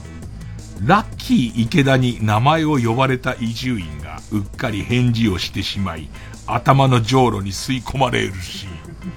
もう昔、それこそ始まった頃はラッキーさん、その、それこそ A さんの番組とかも出てたから、すごいこう、好意にしてもらったし、しょっちゅう自分の昼間、まあ、当時日曜の昼間やった番組もラッキーさんすごい来てもらった。ラッキーさん最近見かけないね。だね。えー、ペンネーム鈴虫食べた。ラ、ラスボスの敏腕社長に拳銃で撃たれるも、懐に忍ばせていた神取忍のヌード写真集のおかげで、一命を取り留める伊集院光。未だに家にありますよ、ずっとっていう。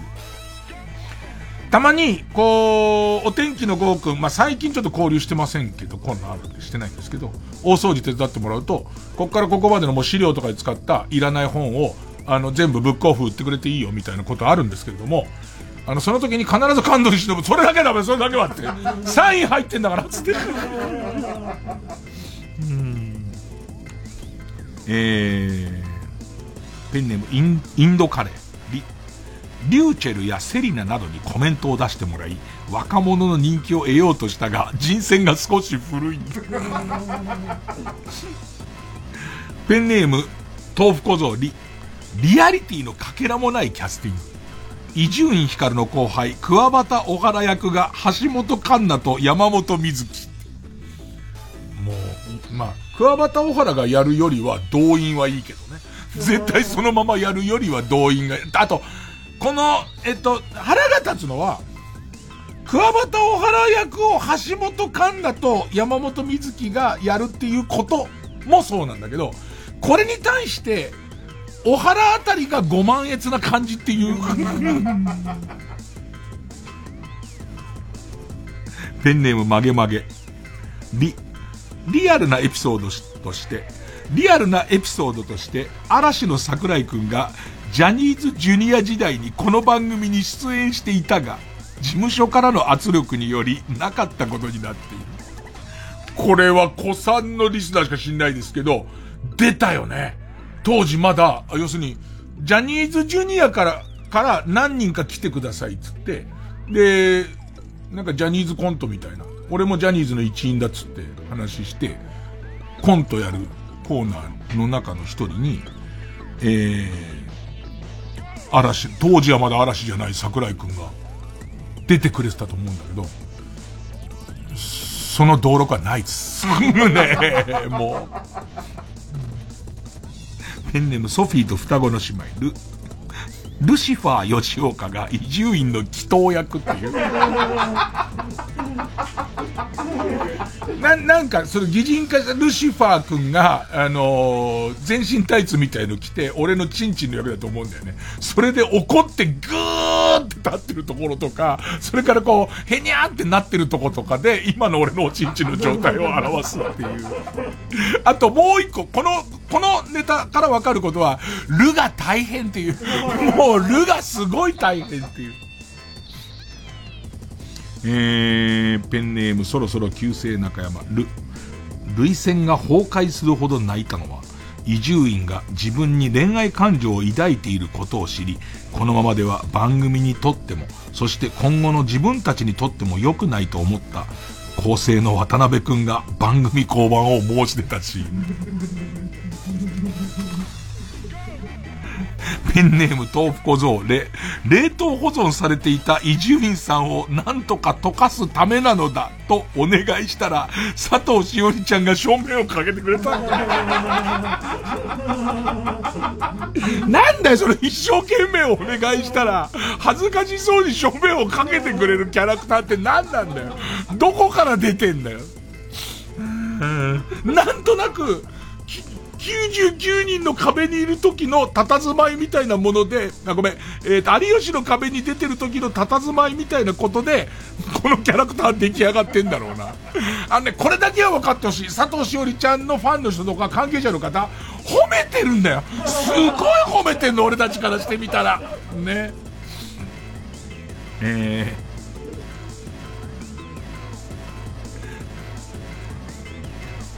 ペンネームズラメンテ、ロ、ロバート・デニーロが主演に抜擢され、デニーロアプローチで毎日練乳を5リットル飲んで体を作ってくる。ペンネームピストルチョコ、ロ、六角政治が風俗の待合室にいる客の役で友情出演している。あのさ、ただ単に六角誠治さんこんな役いいよなで無理やりこのシーン作ってるからね、エピソードはないからね。えー、個ぐらい言っておきますかね。うん。ペンネーム、鍋定食、ロ。ロイヤルホストのシーンがやたらに多い。確かにね。一時期は大塚のロイヤルホストでずっとネタ書いてましたしね。それからあと、野球終わりに若手にロイヤルホストで飯食わしたら、全員がステーキ食い始めるっていう、ね、ロイヤルホストで7万使った事件ありましたからね。7万使うかロイヤルホストでっていう。えー、ということで、かなり難しいラ行でしたけれども、ね。えー、劇場版深夜のバカ力カルタでした。さあ、対するはこちらです。はぁっていうカルタ。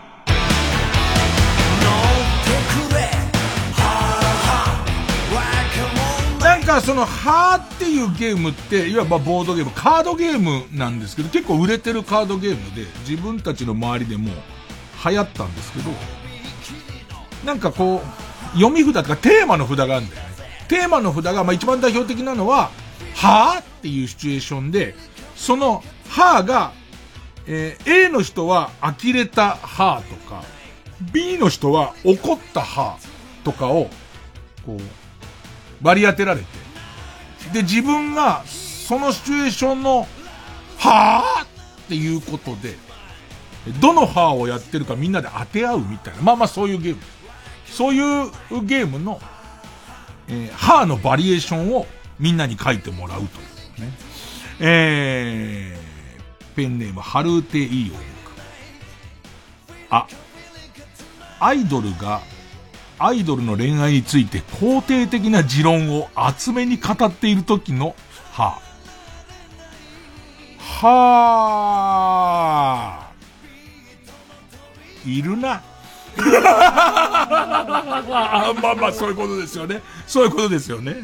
えー、ペンネーム、いぶし銀太郎。あ、アボカドの種をアナルに入れて楽しんでいたら、突然脳に直接、よくやった、人間よ。褒美として以降、この体は私がもらったで角角。と語りかけられた時のはあ。ははははえー、ペンネーム乱、乱、乱数調整ナポリタン。あ、あいみょんを聞きながら、さめざめと泣く。彼氏に振られた直後の姉に、生クリームの入ったどら焼きと牛乳系の飲み物買ってこいよと言われた時のは、はぁ、はぁ、ペンネームケイちゃん。あっこ和田が 苦労してるね。あいうえを苦労してるね、あいうえおからね。あっこ和田が歌の真っ最中に屁をこく時のはえ、ちょっと待って、ってことは、あの頃は、はの時は出てんの？あの時は出てるってこと？ね。みんなをちゃんと演技してよ、家で。ね。あのー、俳優に憧れてる人とか絶対トレーニングになりますからね。ペネム大自然守る。あ、姉のブラジャーをつけて雨ぼっきしているのを母親に見られ、ヤンキーでもないのに精一杯のメンチを切った時の歯。ちょっと待って、ちょっと待って。姉貴のブラジャーを洗濯物から取って、こうやってつけて、でいて、ちょっとこう、ま、雨ぼっきしながら、こう入ってってる、入ってってる状態の時に母親って、ケンちゃんなんつって、ケ、ケンちゃん、な、何やってそれお姉ちゃんのブラジャーじゃないってなってる時でしょへえへえメンチ切って、はぁはぁはぁプライバシーっていうものがあるんですけどブラジャーを、ブラジャーを取れよ。ブラジャーをまず取れ。へーんじゃないよ。えー、ペンネームソフィーと双子の姉妹。い、胃カメラ検査というのをすっかり忘れて、夜中に超大盛りペヤングを食べてしまい、当日看護婦さんに、えー、っと、昨夜の午後9時以降何も食べていませんよねって言われた時のは、は、は、は、でも向こうもプロだから看護師さんも、ははーってなるよね、絶対こう、はーってんな、こいつっていう。うん、ペンネームピストルチョコ。い、いきなり、父上の仇と叫びながら、50メートル先から知らねえ小僧に走って来られた時の、は父上の敵って向こう向くじゃん。完全俺しかいないところに向かって、たったかたったかたったかたったかって来てて、後ろ見ても俺しかいない時に近づいてくるのが真剣だよね、それってなってる時の、はぁ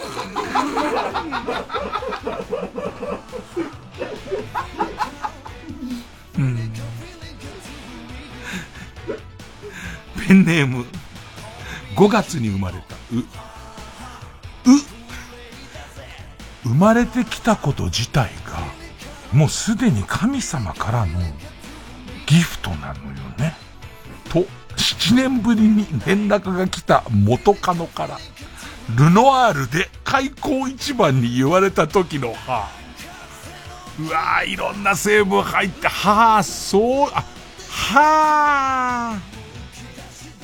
はぁ、そういうことか。でいて、後ろの席にいた人が立ってこの席来る時の、おいでなすったか。っていう時のこの感じですよね。で、俺その時に必ず、俺がその立場だったら、えっと、後ろに全く関係ない集団だと思っていた3人。ちょっと、まあ、7年前に別れてきりの元カノ。で、何かいいことあんじゃねえかなっつって、こう会ってみたら、今の切り出し方と同時に、後ろのテーブルの3人が、えっ、と、こちらの方の、に相席を、入ってきました。どうやらここ集団らしいですって思った時点で、気を確かに持つためには何だってことで、俺はとっさに爪楊枝を右手に持って、太ももを刺してます。巻き込まれるなよっていう。で、その前の段階のおいでなすったの、はー、ですね、これね。うん。ペンネーム豆腐小僧、え、映画館で上映開始寸前まで足の爪をパチンパチン切っている双子のおじさんを見かけた時の 高等すぎてわかんねえよそんな何やってなんだは でかい声は変だもんねだって切っちゃいけないわけじゃないからさは双子ペンネーム軍手のいい母体ロシア女。え、じゃあ想像し、演技プラン練ってよ。自分がオーディション来てるみたいなもんだからね。え、エッチな漫画を拾い、興奮しながら帰宅、速攻ですっぱだかになり、本を開くと全ページ、真っ赤なペンで書き殴られた無数のカラスという文字。それでも興奮が抑えられなかったので、一発抜いてからの歯。は？もうだってエロモード全開できちゃってるから。ね。全開できちゃって、まあ表紙なら表紙のとこで、あ、俺の好きなやつだとか思っちゃってるから。でもみんなすっぱだかで家誰もいねえし、完全やろうと思って、殺す殺す殺す殺す殺すってね、一旦これ自分の中で殺す抜けねえかなと思って抜いていって、はーって抜いた時の、は、は、は、は、は、は、は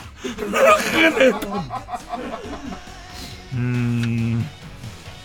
ペンネーム終電万事。お、大きなたい焼きの形をしたクッションを母が見せびらかしてきた時の母だってわかんねえよ、うん。えー、ペンネーム、刺身ランド、お、お尻の穴で喋る聖人が、できるだけ臭い息が漏れないようにため息をついた時の歯。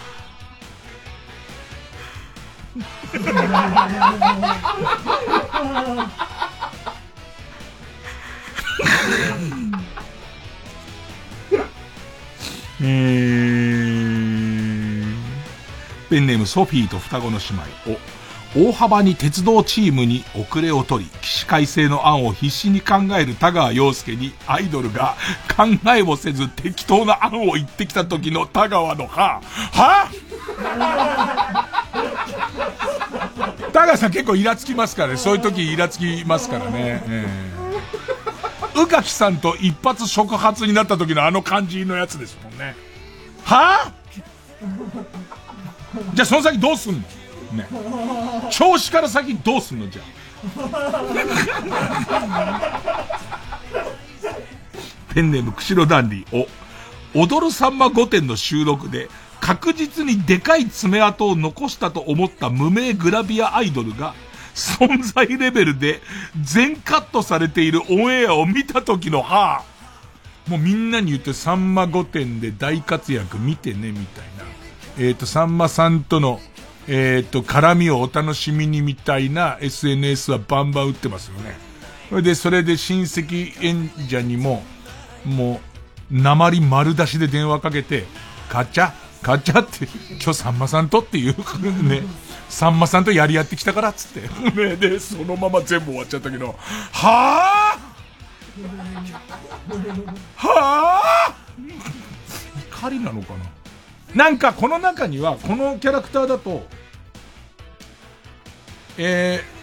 ー、ディレクターどこに目つけてんだみたいなとこだよね、きっとね。悲しいとかじゃなくて。はぁ？かな？えー、ラスト。ペンネーム朝方カサス。お、大阪直美選手がマリトッツォをサーブして、クリームまみれになった姿に、己の下半身がピクッとした時の、はぁ、驚いたのかな？何か隠れてた性癖が目覚めたのははぁ どっちか。どっちかな。今、後者の方はカウパー出てたな、ちょっと。ねえ。えー、ということで。ちょっと面白いな、なんか。はーというカルタやりたくなるね。えー、リスナー投票で勝ち残るカルタを決めます。勝ったと思う方のカルタが劇場版深夜のバカ力カルタならメールの件名に、えー、漢字で劇場版、はーっていうカルタならメールの件名にひらがなで、はーと書いてください。で、メールの本文に住所、氏名、年齢、電話番号を書いて、これからかかる曲の間に送ってください。投票は1人1回で抽選で3名様にバカ力カードをプレゼントします。メールアドレス、baka.tbs.co.jp、baka.tbs.co.jp です。え曲、えダダレイで、ハートの合図。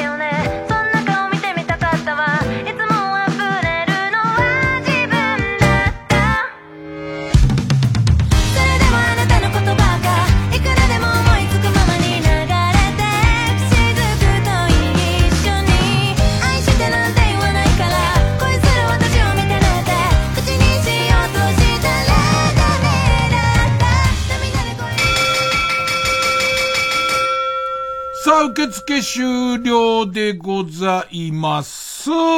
えー、劇場版深夜のバカ力カルタ、えー、が勝ったと思う人。えー、382票。はーっていうカルタが勝ったと思う人。451票。勝ったのは、はーっていうカルタ。さあ、えー、ということで、勝ったのは、はーっていうカルタっていうことは、はーっていうカルタは家業に行きます。で、えっと、負けた劇場版深夜のバカ力カルタは予選ブロックに戻り引き続き、ラ行の募集となります。えー、今週勝ち抜いたこう、はーっていうカルタなんですけれども、えー、次回以降は、えっとね、現在募集しているはーのお題に加えて、まあ、実際のゲームもそうなんですけど、こういろんなセリフっていうか、いろんな、あの、声があって、えー、はーの他に、あ、い、う、え、おのお題も募集したいと思います。あもう結構いろんなあがあるし、い、もういろんないがあると思います。えー、あ、い、う、え、お、は、えー、の項目で募集したいと思います。さあ、えー、対戦相手ですね。えー、このはっていうカルタに対抗するのは、えー、こちらです。配管ディアゴスティーニカルタ。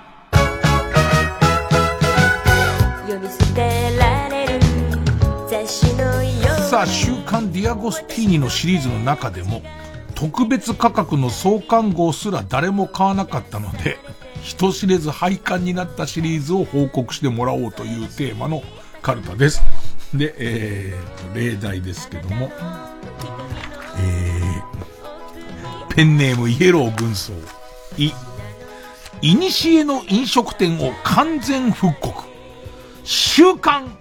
東京力飯新宿西口4号店か。すごいよね。あの、新宿西口だけでも、いや、結構さ、視界に2軒3軒入るとこもあったもんね。えー、まあ、作ってくんだろうね、1個ずつね。えー、創刊号にはレモンが入ったピッチャー入りっていう。週刊ち、週刊じゃねえや、東京力飯俺一回ぐらい食べたかな。一時すごい量あったよね。えー、ペンネーム、モーモーフロッグ、い、一発屋芸人として一世を風靡し、今もなお営業等で活躍し続けている、く、熊田正史のネタがあなたの家庭に、週刊熊田正史のスーパーショー大全。創刊号は、ケツからクラッカーが放たれる、あれ、徹底解剖。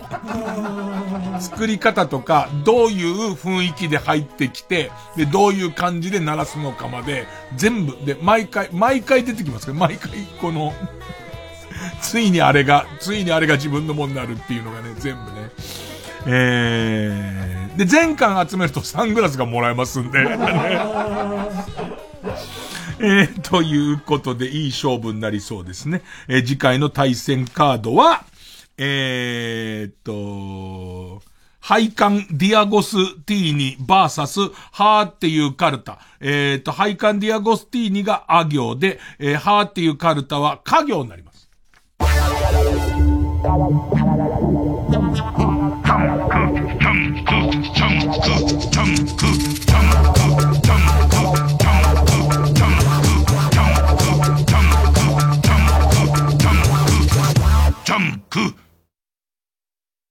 日本エレキテル連合の中野です。橋本です。TBS ラジオ主催。日本エレキテル連合単独公演。なんだこれは？が開催。10月14日から17日まで会場は渋谷のユーロライブ。詳しくはタイタンのホームページをチェック。令和のパイレーツ。日本エレキテル連合見に来なきゃ？ダメよ。ダメダメ。だっちゅうの。僕たち私たちのそばにはいつも松本隆の言葉がある松本隆作詞活動50周年記念オフィシャルプロジェクト。TBS ラジオ主催風待ちオデッセイ2021 11月5日6日日本武道館 2days で開催決定。出演ハッピーエンドアグネスちゃん斎藤由貴 CCB 南吉高安田成美イモキントリオ他5日と6日で大きく異なる多数の豪華な出演者。詳しくは TBS ラジオのホームページイベント情報をご覧ください。ここで竜松山の「フロムザグラウンドをお聴きください。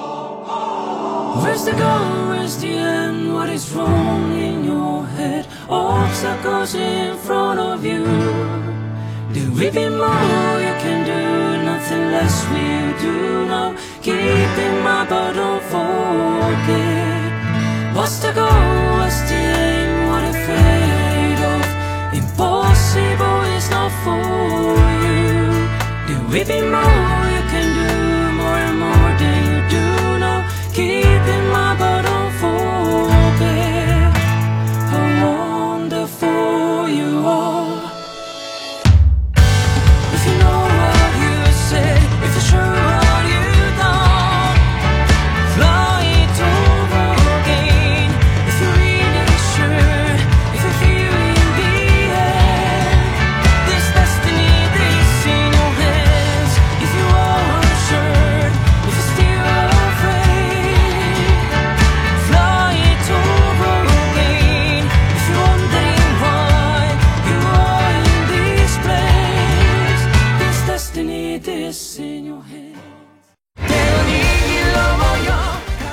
スラジオをお聞きの皆さん天海祐希です。映画老後の資金がありません。現代の日本が抱えるお金の問題次々訪れるピンチに立ち向かう主婦を私が演じました。住宅ローンに年金問題夫婦で失業同居する姑は無駄遣い。はあ泣いて笑ってハッピーな楽しい作品に仕上がりました。映画老後の資金がありません。10月30日公開です。ぜひご覧ください。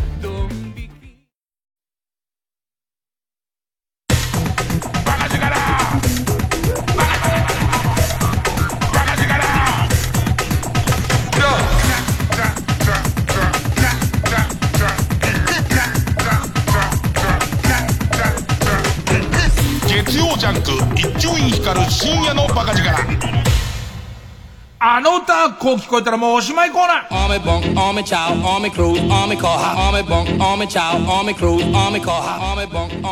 さあ、えー、今週も絶賛聞き間違ってますんで。えー、と、1曲目。ペンネームウルトラマン木田太郎、元歌、坂井正明、北風小僧の勘太郎のこの部分。北風小僧の勘太郎北風小僧の勘太郎以外聞こえないんです。やっぱ先入観なのかな？え、こういう風に聞こえちゃう。カラオケ、特典、聞く太郎。なんてんだなんてんだのか違うんだって。歌、歌が先にあって酒井さんが歌ってるから、酒井さんのことを歌ってるわけはないし、あとあの人は酒井正明であって、カラオケ特典菊太郎さんじゃないですから。もう、すぐ、すぐ面白いコツをつかむ。えーえー、続いて、ペンネームスズムシ食べた。元歌、松本伊代、センチメンタルジャーニーのこの部分。センチメンタルジャーニーえー、これ、こういう風に聞こえました。線路の中に入らに。これはダメです。替え歌です、これは。こんなにちゃんと韻を踏んじゃった場合は替え歌。すごく、すごくこれは、あのー僕の番組で他の曜日のカモン達夫さんのジャンクの日に出すやつです。恋に聞き間違えてるやつですからね。ね。そういうことじゃないですからね。えーもっと雑じゃないと。ペンネーム、カニ座生まれは幸せになれない。えさんは、えー、相川七瀬、夢見る少女じゃいられないのこの部分です。夢見る少女じゃいられない。親父のパイズリつまらない。パイ釣りは面白いとか面白くないとかそういうことでもないですからね。えー、えー、えー、えー、続いて、えペンネームウルトラマンキダ太郎元歌山本ジョージ道のく一人旅のこの部分です。ここで一緒に。うん、ねなんか、この歌い出しこんな優しい感じだったんだって思いますけどね。これこういう風に聞こえちゃった。おならシンフォニー。何おならシンフォニーって？聞き間違えるにしてもおかしいでしょ？おならシンフォニーって物がねえんだから。ね。でもしょうがないです。聞き間違えちゃったらもう即送ってください。お待ちしています。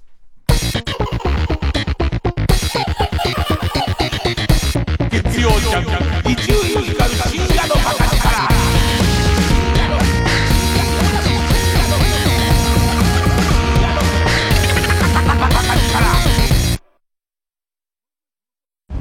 この秋かつてない恐竜たちによる本格ライブステージが豊洲で上演決定。TBS ラジオ公演「ディノアライブプレミアムタイムダイバー2021メソゾイックオデッセイ中世代への旅」太古の地球を舞台に繰り広げられる愛と命のドラマ。360度回転劇場で体感する感動の恐竜ライブステージを見逃すな。10月29日から IHI ステージアラウンド東京にて詳しくは TBS ディノアライブで検索。圧巻のスケールで送る恐竜体験。この秋あなたは奇跡の目撃者となる。TBS ラジオ905954毎週金曜夜12時からの「マイナビラフターナイト」では今注目の若手芸人を紹介していますゴジラとメカゴジラだよ。バカ！ダブルパチンコ。マイナビラフターナイトは毎週金曜夜12時から。TBS ラジオジャンク。この時間は小学館中外製薬マルハニチロ伊藤園ホテルズ他各社の提供でお送りしました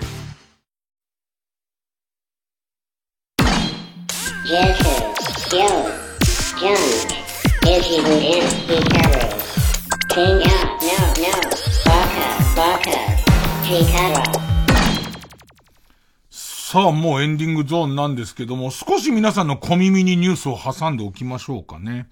えー、そうですね、猫田虎吉。新型ルンバ、AI を使い、犬のうんちを検知。犬糞家中に塗りたくり問題を回避。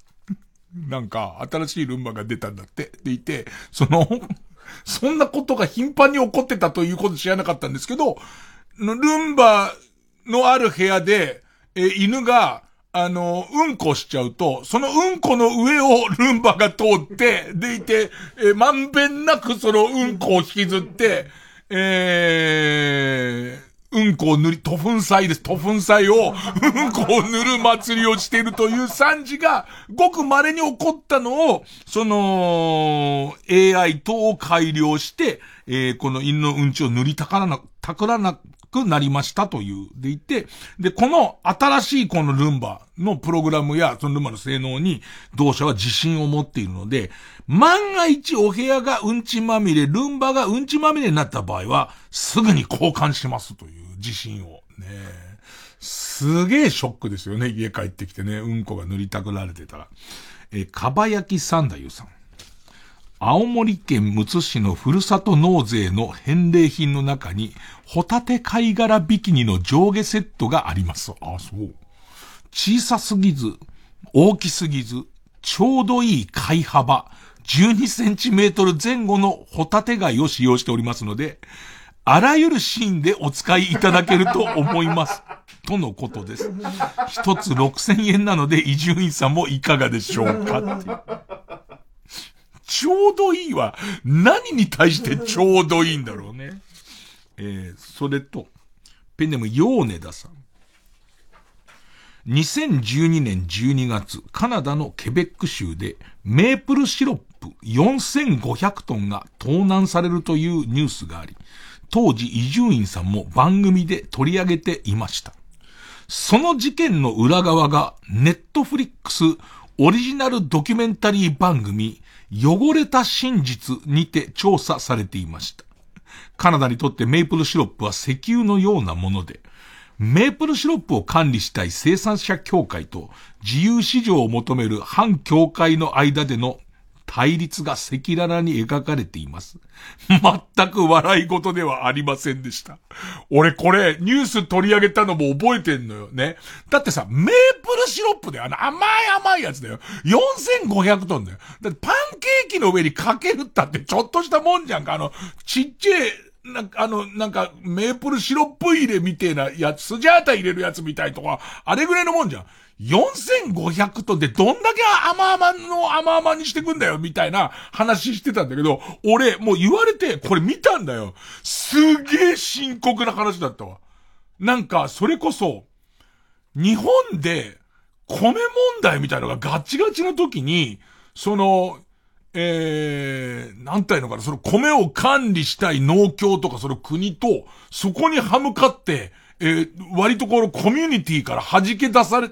出される自由市場を求める人たちの対立みたいのが、だから、このドキュメンタリーも、どっちが悪いとも言えないんだけど、その州によって、そのなんかこう、教会の決まりの弱いところから、闇メープルを買いに来る奴がいたりとか、その闇メープルの、そう、その、もう組織みたいのが出来上がってて、みたいな。で、お互いが、お互いを、こう、非難し合うみたいな。全、全然、あ、ごめん、今流れで言おうとした言葉は、メープルだけに甘くないみたいなやつを言おうと思ったんだけど、それは違う。で、かといってとっさに違うのも思いつかないから、現状を報告してみた。俺の脳の中で。ねそして終わってゆく。今日も終わっていく。空気階段おめでとう。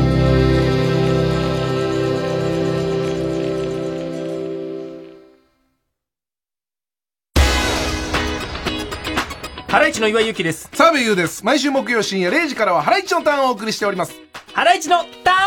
ーン元気いっぱいですね。ハライチのターン。渋いですね。ハライチのにゃー猫になっちゃったリンリンリン。あ、鈴虫だ。秋だね。リンリン、おん、おぎ、おぎ、ひろ、あき。はあ鈴虫じゃなくておぎじゃないか。騙された。おぎやはぎのメガネビーキは毎週木曜深夜1時から。90.5MHz TBS ラジオ。草部光子です。映画「老後の資金がありません」10月30日公開時は金なり。